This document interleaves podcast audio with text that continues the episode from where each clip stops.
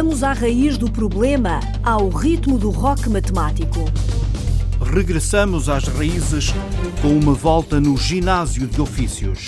Subimos e descemos na árvore para conhecer as raízes. E quando os pelos não criam raízes no corpo?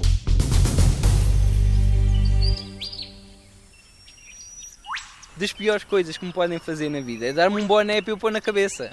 Ou um gorro. Eu prefiro ter frio na cabeça do que pôr um gorro. Ok, que não vou para a, Serra, para a Serra da Estrela, mas é pôr um gorro na cabeça. Mas há pessoas que se escondem. O Diogo não quer esconder o que não tem. A Rita Fernandes foi conhecer este jovem técnico motivacional. De vez em quando surgem pelos na cabeça, uh, na cara, no lugar da, da barba, onde deveria estar uma barba, mas aparecem pelos, mas caem, não, não têm força para ficar lá. Não é? Nascem, caem, nascem, caem. Temos que acabar sempre com o caem, porque senão, senão já tinha cabelo. São as raízes que falham ao Diogo, as raízes dos cabelos. Diogo Limão tem alopécia. A minha é a alopécia universal, o que significa que não tenho pelos no corpo todo.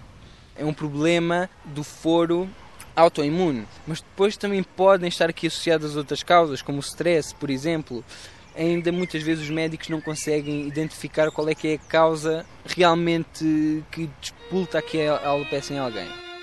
A doença apareceu-me quando eu tinha 4 anos de idade, portanto já lá vão alguns anos sem, sem cabelo.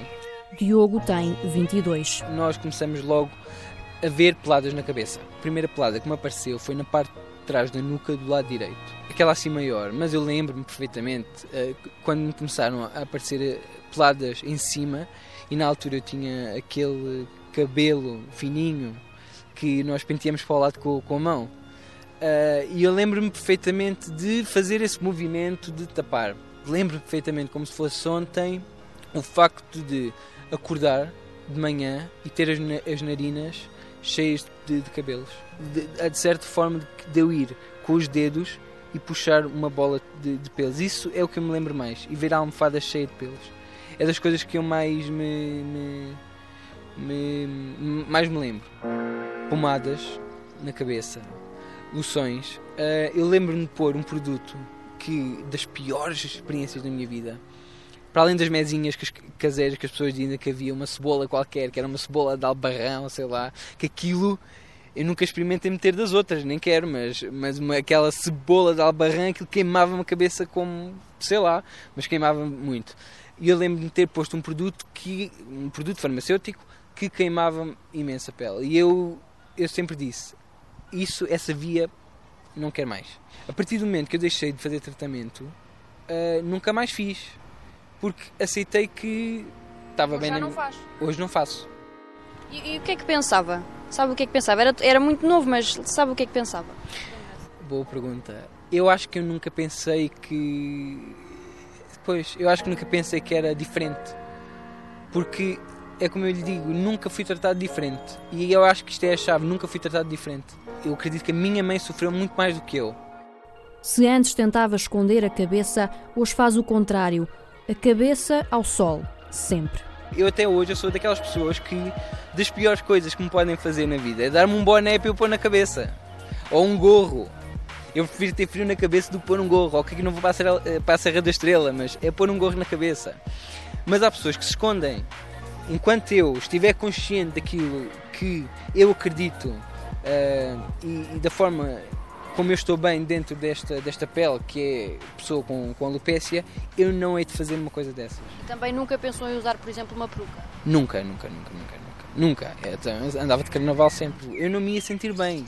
Se eu não me sinto bem com um boné, que os bonés para nós, rapazes, muitas vezes são para esconder um cabelo mal, mal penteado. Na, uma peruca para mim, pelo menos à luz daquilo que eu acredito hoje em dia, não ia fazer sentido ia fazer sentido. Como é que eu posso dizer às outras pessoas que eu estou bem na pele que estou agora e, e no, com aquilo que acredito se me escondesse? Eu não me vou esconder.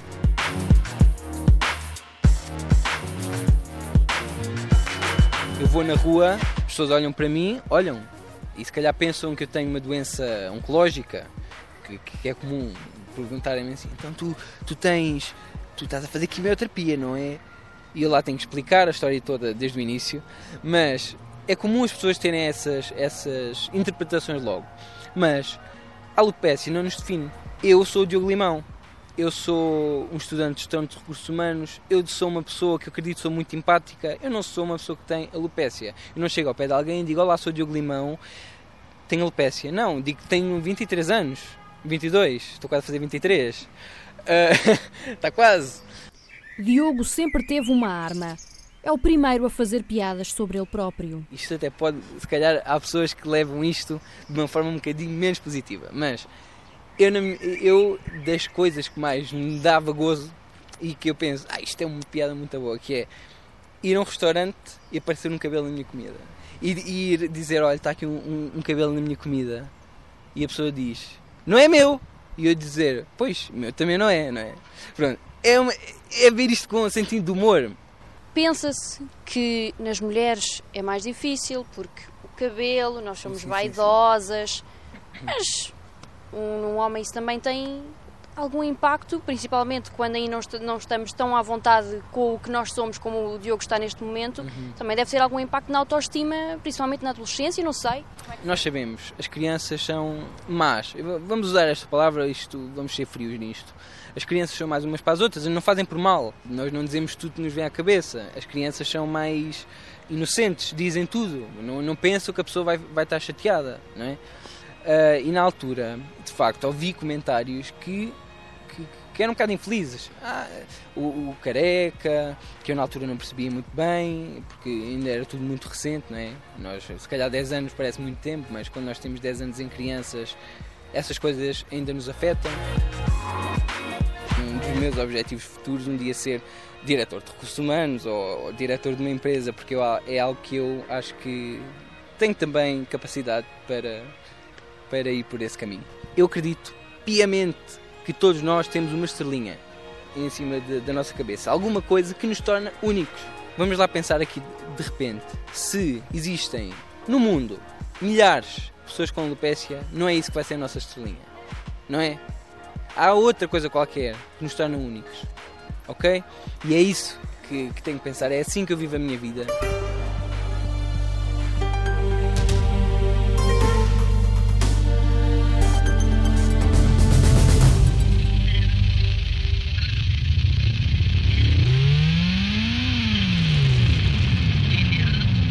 Parece um carro a acelerar. Mas não é. É a música que embalou a conversa que a Carolina Ferreira teve sobre matemática. O meu nome é Jaime Carvalho Silva, sou professor de matemática uh, no Departamento de Matemática da Universidade de Coimbra. Como professor, além das minhas aulas e da investigação que qualquer professor universitário conduz, também me dedico à uh, popularização da matemática e, portanto, vou às escolas fazer conferências sobre vários temas a música rock e a matemática é um deles. Eu uso este tema da música rock e da matemática para motivar os alunos para a matemática. Eu consigo, de algum modo, provar que a matemática está em toda a parte e que eles aproveitem a estudar alguma matemática enquanto estão na escola. Todas as disciplinas são difíceis. O que acontece é que um erro na geografia, saber se Ceilão fica na Antártida ou no Oceano Índico, não é identificado. Mas quando as pessoas não sabem fazer um troco no supermercado, descobre-se logo. Ligam muito à música clássica que o Mozart e o Bach faziam e, e têm composições espetaculares seguindo regras matemáticas. Eh, eu um, peguei na música rock e mostrar-lhes que vocês dizem que querem ser roqueiros e é uma maneira de fugir à matemática, são muito bons a, a, a tocar a bateria, não sei o quê, e não precisam de matemática para nada. Erro, erro. Até há um estilo chamado rock matemático, sabiam? Quem é que sabe que existe um festival de música matemática em Inglaterra? Festival eh, Arco Tangente, Arco tangente é o nome de uma função matemática complicada.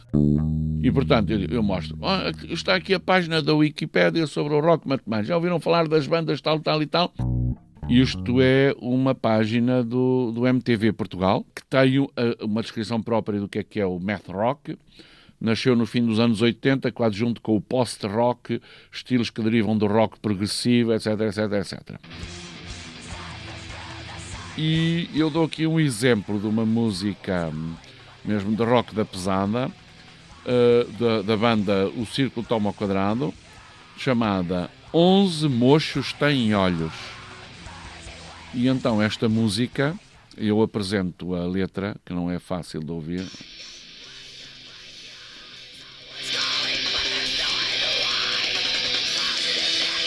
Pronto, como não é fácil de ouvir, eu uh, evidencio aqui os termos matemáticos: superfície, positivo, negativo, negativo.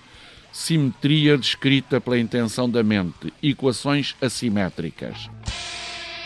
Então a banda Tool, uh, no álbum uh, Lateralos, diz que o, o essencial do álbum é o pensamento lateral e o elemento humano da espiral, a lateral. E vê-se pela música Lateralos Uh, a complexidade, percebe-se quando eles usam compassos diferentes. Entram aqui com este compasso, depois mudam, depois vão mudar outra vez, depois vão mudar outra vez, vão voltar ao início. Isto não é um instrumental, há uma poesia. Então na poesia eu contei as sílabas. As sílabas seguem os números de Fibonacci. O número de sílabas em cada verso. Um, um, dois, três, cinco. Aqui já está um compasso diferente.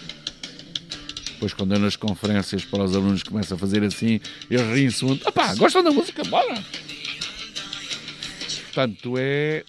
Para uma pessoa perceber totalmente isto, tem que saber uh, muita matemática. Este grupo Tool é, aliás, do ponto de vista matemático, mais sofisticado uh, que eu encontrei. Blue Man Group. Algumas das músicas deles, as iniciais, seguem a inspiração dos fractais. Pronto, isto são coisas relativamente longas, tem quatro canções em que no título está Mandel. Portanto, Mandelbrot, o inventor dos fractais, e é inspirada nesse conceito matemático. Hum? A quase repetição. GNR. Dama ou tigre? Bom, é GNR, mas fala mínimo. Quem não souber o que é, fica sem perceber onde é que ele quer chegar. Dama ou tigre?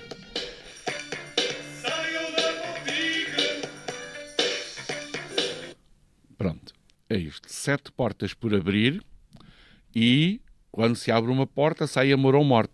Isto é uma história muito antiga, é um, uma novela, começou com uma novela e depois foi popularizada por um matemático para construir enigmas lógicos e, portanto, o, o GNR partem desta ideia matemática. Não é propriamente rock matemático, mas é matemática na música rock. O, o tema mais hum, estranho é a sumabilidade de Cesaro, dos Tule. É mesmo o nome? Cesaro Sumability. Ou seja, somas a Cesaro. É, é um, um conceito matemático o Maynard James Keenan, que eu depois vi umas entrevistas dele, ele recusa-se a dizer o significado desta música diz para as pessoas eh, pensarem no assunto. E andaram os fãs a tentar pôr a música de trás para a frente, frente para trás e comparar e cortar aos pedaços. O que é que quer dizer? É que eu costumo terminar a dizer: reparem, isto é matemática avançada, é o enigma para as pessoas resolverem. Com a matemática, essencialmente, nós podemos fazer tudo. A matemática, a ferramenta matemática nas nossas mãos permite-nos fazer tudo. Pronto.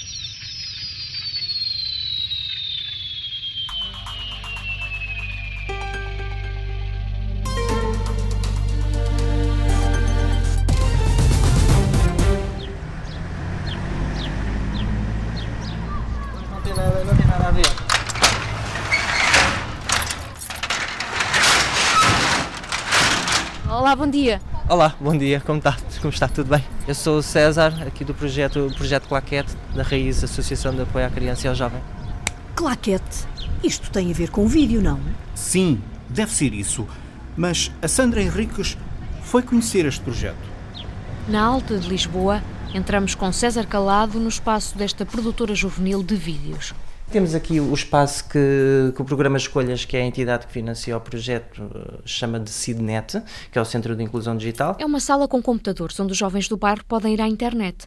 Está aqui Filipe Barbosa, 21 anos, com o 12º ano e um curso profissional de cozinha, procura trabalho e está a enviar currículos pela internet. Neste momento eh, estou à procura de, de, de trabalhar numa área sentado porque tive uma lesão no joelho. Já os mais novos vêm a esta sala para fazer os trabalhos de casa, sempre com um adulto por perto. O nosso monitor CID é uma pessoa que é, que é licenciada em, em, em cinema, pronto, que é a pessoa que depois dá o suporte técnico aos jovens e à própria equipa, porque o resto da equipa são psicólogos, assistentes sociais, animadores sociais, e é ele que depois faz a edição, que nos ajuda com as câmaras, com as luzes, com o som, com os gravadores, tudo o resto é ele que, que nos ajuda. Tudo isto num pequeno estúdio improvisado. Mas antes de lá entrarmos, vamos à sala maior, onde os jovens se juntam quando saem da escola Pintor Alma de Negreiros, que fica mesmo mesmo do outro lado da rua. Aqui deste lado temos, temos uma, uma, uma exposição fotográfica que fizemos há, há, dois anos.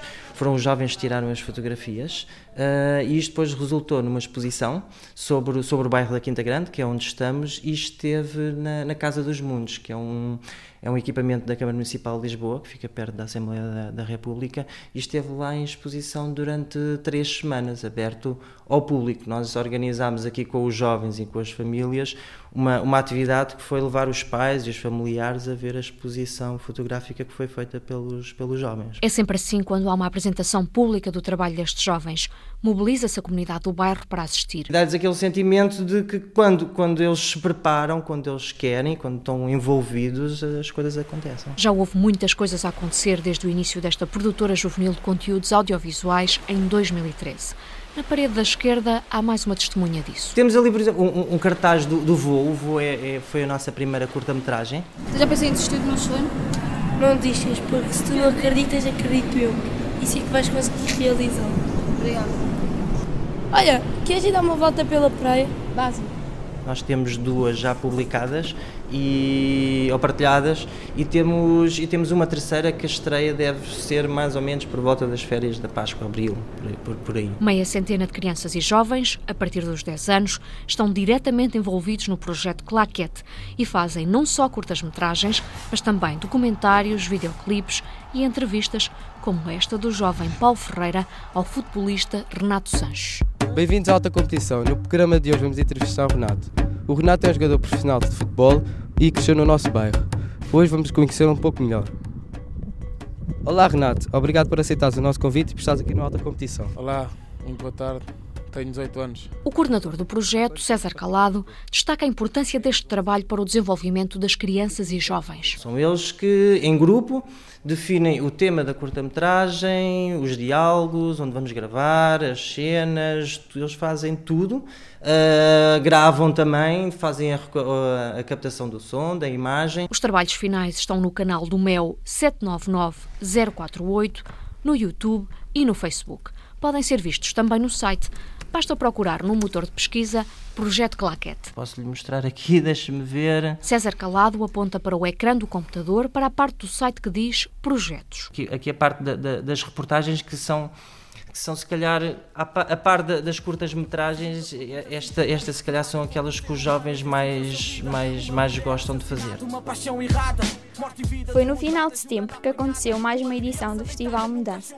O evento é promovido anualmente pela Associação de Residentes da Alta de Lisboa, em parceria com a Junta de Freguesia do Lunhar, e mais uma vez teve lugar na Quinta das Conchas. Esta produtora de conteúdos já tem sido requisitada por várias entidades. Junta de Freguesia, autarquias, as câmaras municipais, associações que, que tenham eventos e que gostassem de ficar com algum tipo de registro para além das fotografias, que é uma coisa mais comum, e convidam-nos para, para ir lá fazer a, fazer a reportagem. Quando estes trabalhos são pagos, o dinheiro é distribuído pelos jovens. É uma forma de recompensá-los e de motivá-los. É o caso destes que acabam de entrar na sala. Mara Lopes está no projeto Claquete desde o início. Estamos a fazer um, uma curta sobre drogas. Mara tem 17 anos. Ao lado, um rapaz alto. Chamo-me Bruno. Bruno quê?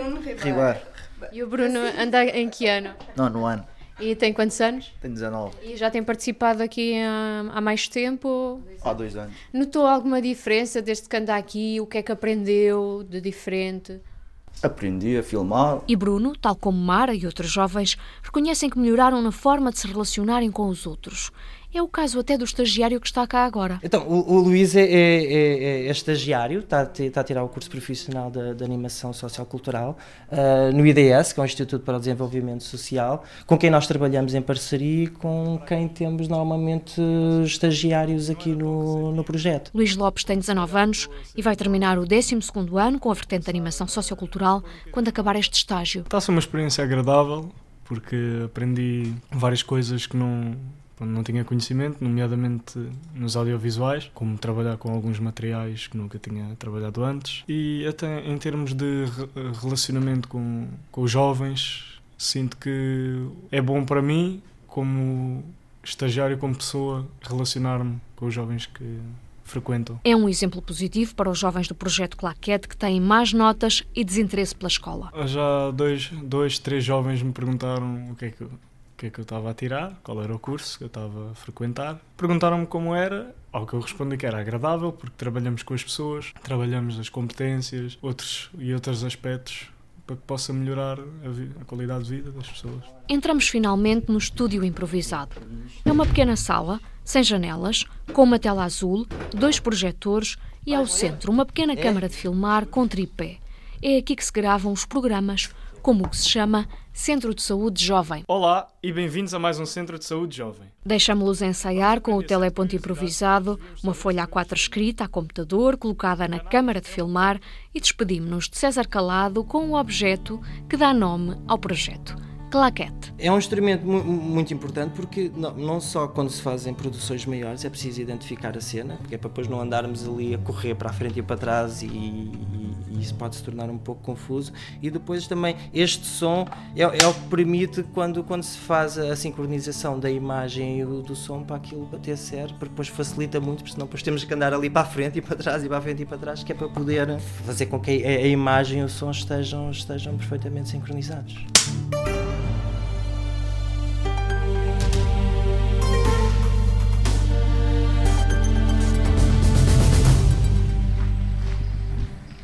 Sabes que há uma rua nos Açores que tem nome de raiz? É a Rua da Raiz Comovida. O Paulo Alves está a ir até lá, até essa rua com nome literário. Ora bem, Rua Raiz Comovida. A freguesia é Pico da Pedra, agora a rua. A Raiz Comovida. A Raiz Comovida. Isso é uma coisa que a gente estamos mal, tem mal agora, estou doente e tenho o. Uh, uma amnia, fui para o hospital há, há três dias e é um bocadinho mal. Vamos, amigo, oriente-se. Cristóvão de Aguiar diz-lhe alguma coisa? Por acaso é primo segundo, né? O que é que é feito dele? Epá, é para dizer a verdade, já esteve nos Estados Unidos 14 anos e depois a gente encontrou uns juntos lá, tivemos umas palestras lá e de maneira que onde até oferecemos um, um, um livros e tudo. E depois nunca mais. Como é que se chamava o livro? Não era Risco Movida, pois não? É pá, está, tem razão. Não era a raiz comovida. Está mesmo direitinho, direitinho. Está visto. Rua Raiz Comovida. Nome de livro, homenagem ao escritor local Cristóvão de Aguiar. Mas e a rua? Deste aqui, chega ali ao fundo, vira à esquerda e está no bar de Picolar. Fica na Picolar. E essa não é assim das mais procuradas, para não? Ah, Raiz Comovida. Acho que não. O que é que é Raiz Comovida? Porque o nome tem algum, algum significado, deve ter, não é? Não sabe porquê? Não tem, não. Cristóvão da Guiar, diz-lhe alguma coisa? Cristóvão, não, escritor. Pois, e nós vamos tentar chegar à rua. Sei lá, ali para cima, para o lado da Lomba, ou que... Pronto, não era na Lomba, era mesmo na próxima rua. Isto tem, isto tem duas, duas, duas direções, a Raiz Covid e... Uh a Avenida da Paz. A rua tem esses dois nomes, é? Tem sim. A rua calma, tranquila. É sim. Eu não sou os cães. eu não sou os cães que fazem barulho para caramba. que hei de dizer sobre esta rua? É asfaltada, tem meia dúzia de casas, afunilam no fim no que será uma passagem para terrenos agrícolas. Olha, ao menos é limpinha. É mais ou menos limpa. Já tá, ela já está limpa. Isso é varredor aqui na- no Pico da Pedra? No Pico da Pedra. Passou por lá agora? Passei por lá agora. E quando não vai? É... Quando não vai, fica lá. Mas foquemo-nos na raiz da coisa. Tudo tem uma raiz. Ou seja, tudo de português está raiz. Agora, porque é que é a raiz comovida, não sei. Vamos lá explicar, senhor investigador. Rua da Raiz Comovida. Eu arrisco-me vida porque né? Acaba por ser uma homenagem ao, Cristóvão da Guiar, ao escritor Cristóvão da Guiar, que, que escreveu um trabalho sobre, sobre o, é, portanto, um dos trabalhos dele que, que são a trilogia Raiz Comovida e que o, o Pico da Pedra acaba por ser o cenário de fundo de, de todo aquele trabalho. E, e aquilo acaba por ser uma homenagem, portanto a rua acaba por ser uma homenagem a ele. Portanto, primeiro o livro, depois a rua. Não é, não é, a história não é na rua. Não, não, a história não, porque aquilo, na altura do doutor Cristóvão da Guiar, aquilo não, nem, nem sequer tinha, não tinha rua ali nenhuma. Não conheciam, ficam a conhecer Rua da Raiz Comovida por Sidónio Betancourt.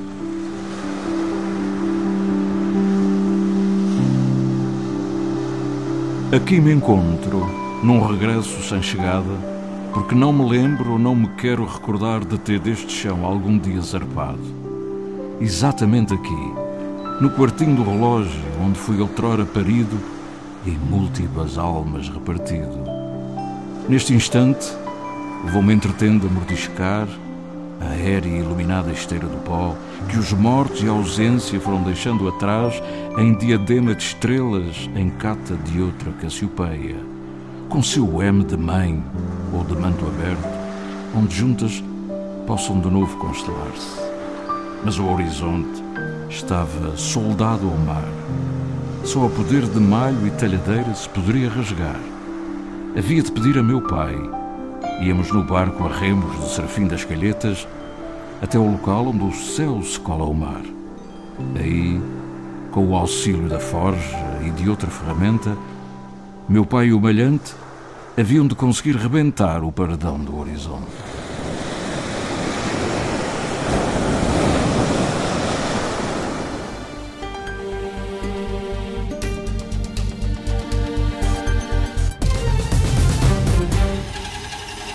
Quem vai para fora normalmente quer regressar. E às vezes é só mesmo uma questão de oportunidade. É o caso que a Rita Colasso nos vai agora contar.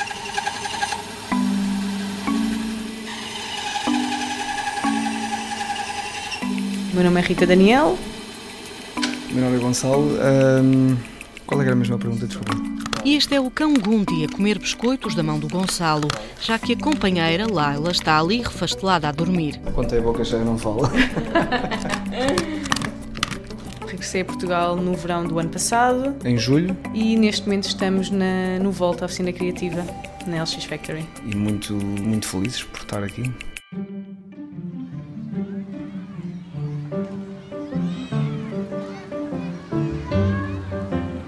Exemplo, eu com o meu pai fazia carrinhos de rolamentos na rua. Qual é o pai e o filho que ainda fazem isso à beira do, do, do seu prédio, não é? Não sei se há muitos que fazem, acho que não. E a Rita, o avô dela era carpinteiro, toda a família, a avó, mãe, tia, trabalham crochê, macramé. A minha mãe é assim uma faz tudo, mas faz tudo, sempre fez tudo na cozinha. Que era o nossa, ali a nossa garagem também, ou o nosso sótão, era tudo na cozinha, seja pintura a óleo, fazer eh, hum, flores em massa, crochês. E por isso essa parte do, do estar um bocadinho em família, todas esta, esta, estas manualidades estão presentes. No, no- no entanto, o curioso é que eu não sei fazer nada disso. Saíram de Portugal. Ele há 10, ela há 6 anos. Mas nunca é o nosso canto, nunca é o nosso chão. Primeiro Barcelona, depois Suíça, outros cantos para onde foram, sempre com um V de volta.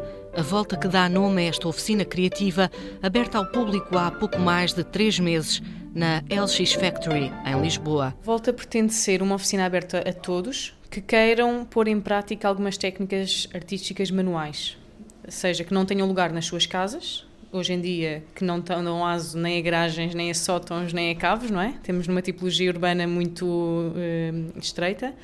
E por isso o Volta pretende ser um bocadinho esse espaço onde damos, damos lugar e damos tempo aos nossos hobbies. Aquilo que nós queremos que as pessoas façam é poderem vir ao Volta de um modo como se fosse como um ginásio, não é? No fundo é um ginásio de ofícios, é aquilo que nós chamamos, que o Volta é. E a pessoa pode vir praticar a sua técnica, portanto, uma vez por semana, duas, três, o que for. Fazemos um preço fixo à hora de 8 euros para toda a oficina, seja marcenaria, seja eh, serigrafia, encadernação, o que for, é 8 euros a hora para estar no Volta. Uh, e depois, à, à, parte disso, temos sempre os consumíveis, não é? Que são à parte. Consumíveis é desde tintas, uh, emulsões para serigrafia, colas, madeiras, vernizes. Que vocês têm aí ou que as pessoas podem trazer. Exato, nós temos aqui disponível para quem queira e queira usar o que nós aqui temos, mas também é possível trazer os próprios, sim. Nós estamos a fazer um corte com ângulo de 45 graus,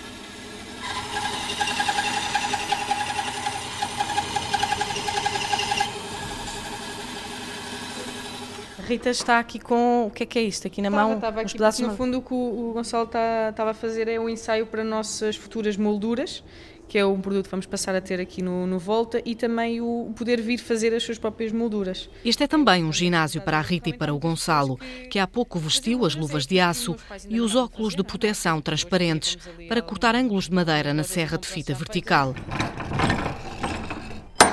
Uh, eu sempre fiz muitos workshops e cursos e sempre tive muito ligada com todas estas técnicas que aqui temos, por isso é que no fundo elas estão cá e nós sabemos geri-las e damos realmente, somos os mentores um bocadinho de, das pessoas que vêm e precisam de ajuda, somos nós que o fazemos, eu, Rita e Gonçalo. No entanto, para as formações achamos que faz todo o sentido trabalhar e colaborar com, com pessoas que, a que se dediquem mesmo a isto. Rita Daniel tem 30 anos e é arquiteta. Gonçalo Almeida tem 39 e é da eletricidade e eletrónica. E é também músico, toca guitarra. É aqui, neste espaço armazém, com vista para o Tejo e para a Ponte 25 de Abril, que os dois trabalham esta volta recente, sempre com a companhia dos cães que parecem galgos, com pelo de tartaruga, um deles tatuado no braço do Gonçalo, que agora se estica em direção ao focinho do Gunti, que trinca mais um biscoito. Rita e Gonçalo fazem parte de uma lista de 20 vencedores do concurso Vem, uma iniciativa do governo de Passos Coelho que António Costa criticou, mas que levou até ao fim, pelo menos a primeira e até agora única edição. Foi um amigo que partilhou esse concurso comigo numa rede social eh, em, tom de brincadeira, porque na altura era para chamar os imigrantes, foi por isso que esse concurso existiu e se chamava Vem. O, o montante que davam era os 20 mil euros e às tantas para quem está no estrangeiro numa posição como a nossa, esse valor é realmente baixo se, vamos considerá-lo ao, que, ao nosso nível de vida lá, não é? Quanto é que seria o rendimento anual que a Rita estava a tirar, por exemplo, na Suíça? Uh, três vezes isso ou quatro, não sei. Com os 20 mil euros do VEM, Rita e Gonçalo compraram as máquinas desta oficina que ainda está a dar os primeiros passos. Regressar às raízes é sempre um processo de adaptação. A vontade de regressar está sempre presente. A única questão que faz com que as pessoas ainda não tenham voltado é mesmo o próprio sistema que estamos a viver em Portugal. Eh, esta dificuldade em uma pessoa chegar e se conseguir estabilizar, porque o sistema assim obriga. As pessoas que nós conhecemos e fomos sempre, sempre mantendo contacto durante estes anos todos, a vontade de voltar é, é muita, é imensa, porque já, já conheceu outras culturas, já conheceram outros países, então já estão naquela fase do basta, só que falta é dar esse grande passo. Porque a vontade está lá sempre presente.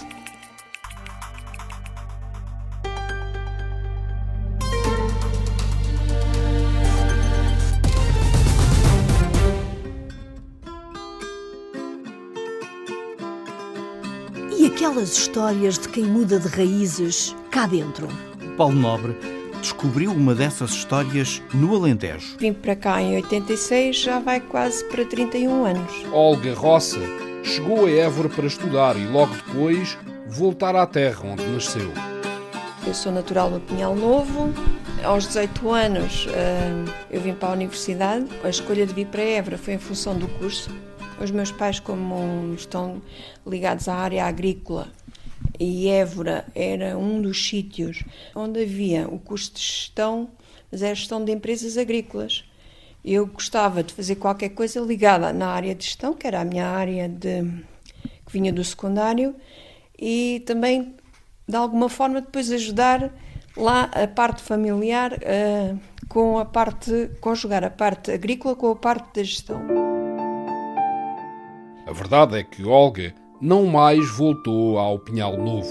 Fiquei depois aqui na universidade e o meu percurso depois foi esse. Já não voltou para ajudar os seus pais com o seu curso feito? Depois já não voltei para ajudar os meus pais, porque entretanto gostei muito de ficar em Évora. Olga foi professora de matemática, formadora, até entrar para o Instituto de Emprego. Nessa altura eu já tinha conhecido uh, e já namorava com o meu atual esposo, também ele que trabalhava no Instituto, portanto foi no Instituto uh, que eu o conheci e já lá vão 31 anos, não é? Paulo é também um forasteiro que, ao fim de 50 anos, já se sente filho da terra. Hoje posso dizer que sou, que sou eburense, não é? apesar de ter nascido em Estremoz e ainda recordar alguns momentos da infância que tive em Estremoz, mas não tenho qualquer ligação a Estremoz neste momento. Paulo navegou pelos oceanos, mas uma força telúrica trouxe-o de volta. Com 19 anos saí de Évora fui estudar para a Escola Náutica em Passo de Arcos e tive três anos na Marinha Mercante. E talvez tenha sido o momento em que eu senti mesmo saudades. Vim para Évora, na altura também tive a hipótese de concorrer para o Instituto de Emprego e Formação Profissional. Um, fiquei e até hoje. Pronto. E diz-se que um alentejano regressa sempre, não é? É verdade. é verdade mesmo. E eu tive essa experiência porque de facto não, não me senti minimamente uh, enraizado na vida do mar.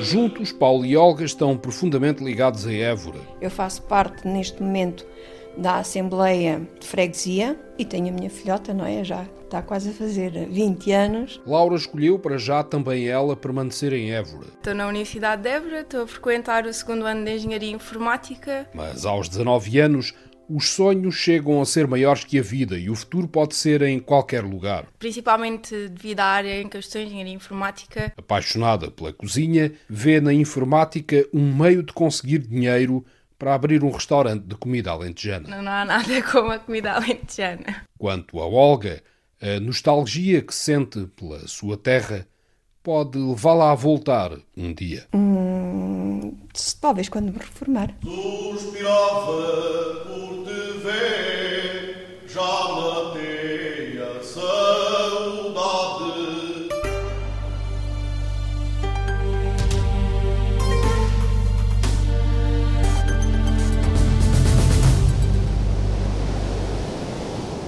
que é a única coisa que eu realmente me sinto a 100% é a Algarvia, porque foi onde eu nasci e onde vivi toda a minha vida e, e é onde eu tenho as minhas raízes assim, mesmo num lugar, porque nem, nem Portugal em geral, nem a Alemanha em geral, posso dizer que sejam os meus lugares, né? o meu lugar é mesmo o Algarve. A Joana é portuguesa com apelido estrangeiro. Mário Antunes, a Joana, que deve ir quase todos os dias para o mar, tem as raízes fixas. Os passos de Joana são firmes e determinados. Ali embaixo, logo depois da areia e das pedras da Praia do Tunel, está um mar generoso, com algumas das ondas que a tricampeã europeia de bodyboard tão bem conhece. Joana está em casa. Eu sou daqui, nasci aqui, vivi aqui, andei aqui na escola, os meus amigos são daqui. Aliás, eu tenho pronúncia algarvia. Eu acho que a partir de agora já, já estou aqui enraizada, não, não há maneira de fugir. Sagres é a terra onde Joana já criou as próprias raízes, porque o apelido Schenker mostra que as da família estão noutro lugar bem longe dali. Ah, os meus pais são dos alemães. Eles são de que cidade? A Colónia. Mas ambos não se sentiram muito bem na Alemanha enquanto jovens. Eles começaram logo desde cedo a viajar pelo mundo. A minha mãe é a pessoa mais viajada que eu conheço, ela realmente esteve em todo lado acabaram por estar em muitos sítios e por, por acaso é que vieram para o Algarve e realmente eu acho que este lugar tem qualquer coisa que as pessoas já não saem mais daqui. Corre menina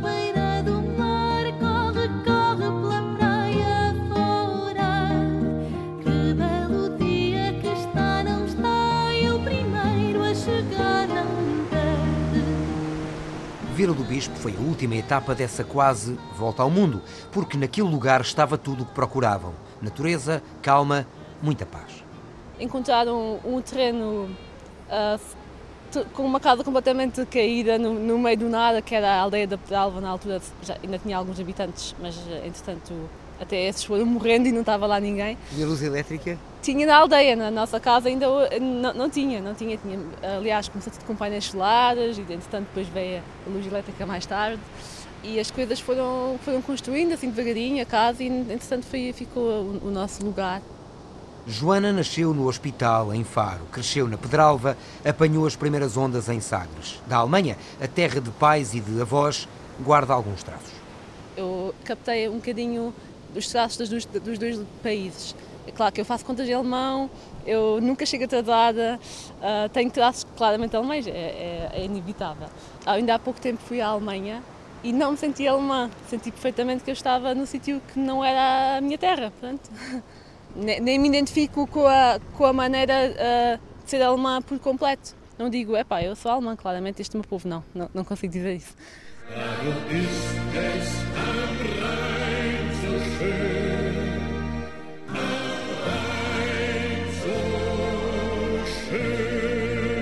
Eu falo alemão com a minha mãe ao telefone ou quando ela está comigo, com as minhas irmãs e, e pouco mais. No entanto, todas nós também passamos algum tempo na Alemanha. Passei um ano com a minha avó, as minhas irmãs agora estão a estudar lá, mas no fundo voltamos sempre às raízes, pelo menos uma vez por ano toda a gente volta para casa. Voltar para casa é voltar para aqui.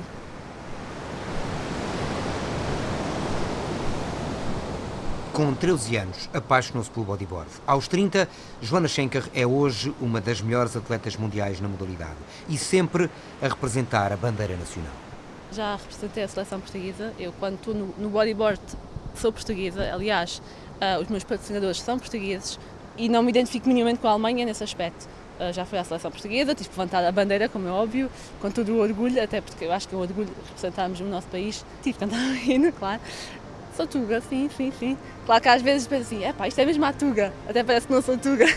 Mas um, uma pessoa leva sempre um pouco dos pais, mas o, o, lugar onde é criada é muito mais forte do que propriamente a, a raiz que está não sei aonde, está, que está longe, não é?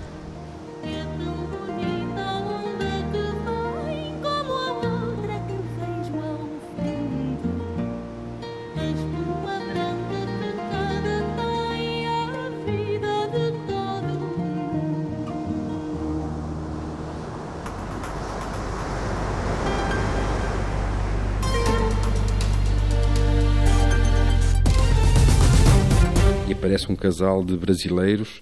O senhor é que, é que falou comigo e eu perguntei-lhe, então, mas como é que se chamava o seu ano passado que o senhor anda à procura? E ele disse-me José Ferreira da Silva. E eu, eu respondi-lhe, ele era casado com a Adelina Júlia de Jesus. E o homem arregalou os olhos, deu um passo atrás e disse-me, pô, como é que você sabe? Mas com quem é que estás, Miguel Bastos? Com um adivinho? Não, nada disso. Delfim Bismarck é genealogista. Estuda nomes, pesquisa famílias, visita arquivos. No fundo, procura raízes e faz árvores genealógicas. Vamos começar pelo nome de Delfim.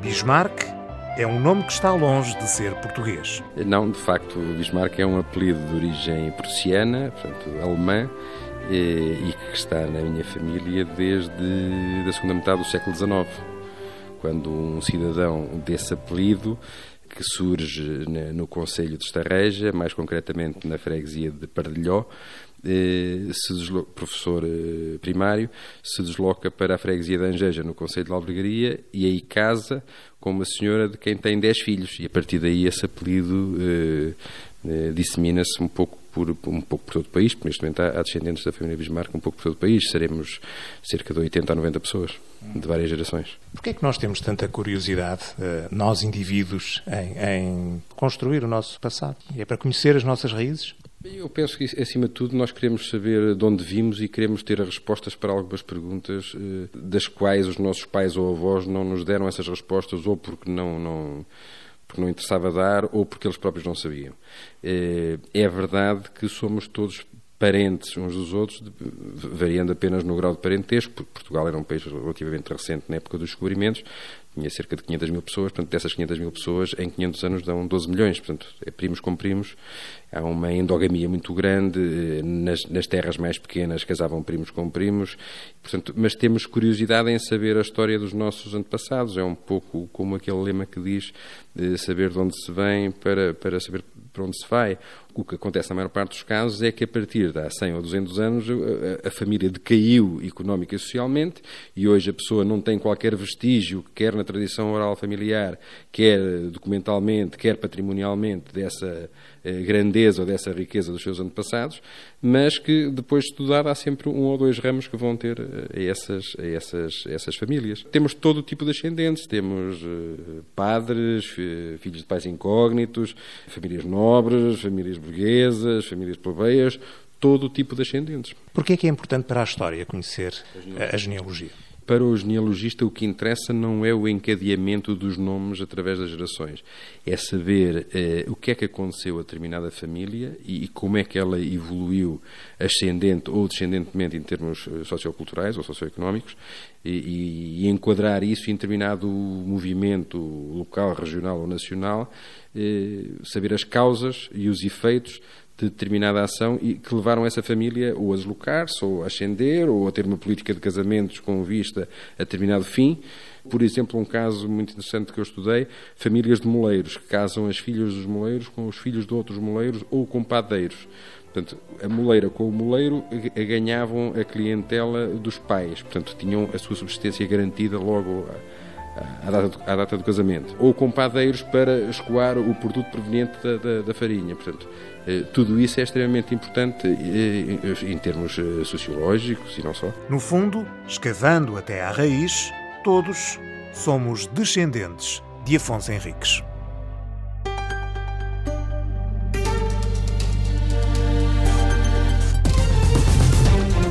Produção de Rita Colasso. Colasso há muitos em todo o país, porque o Colasso é o irmão de leite do rei. E de Sandra Henriques. Portanto, vem de Henrique. Em determinada altura houve um senhor que era Henrique e o filho ficou com o apelido Henriques.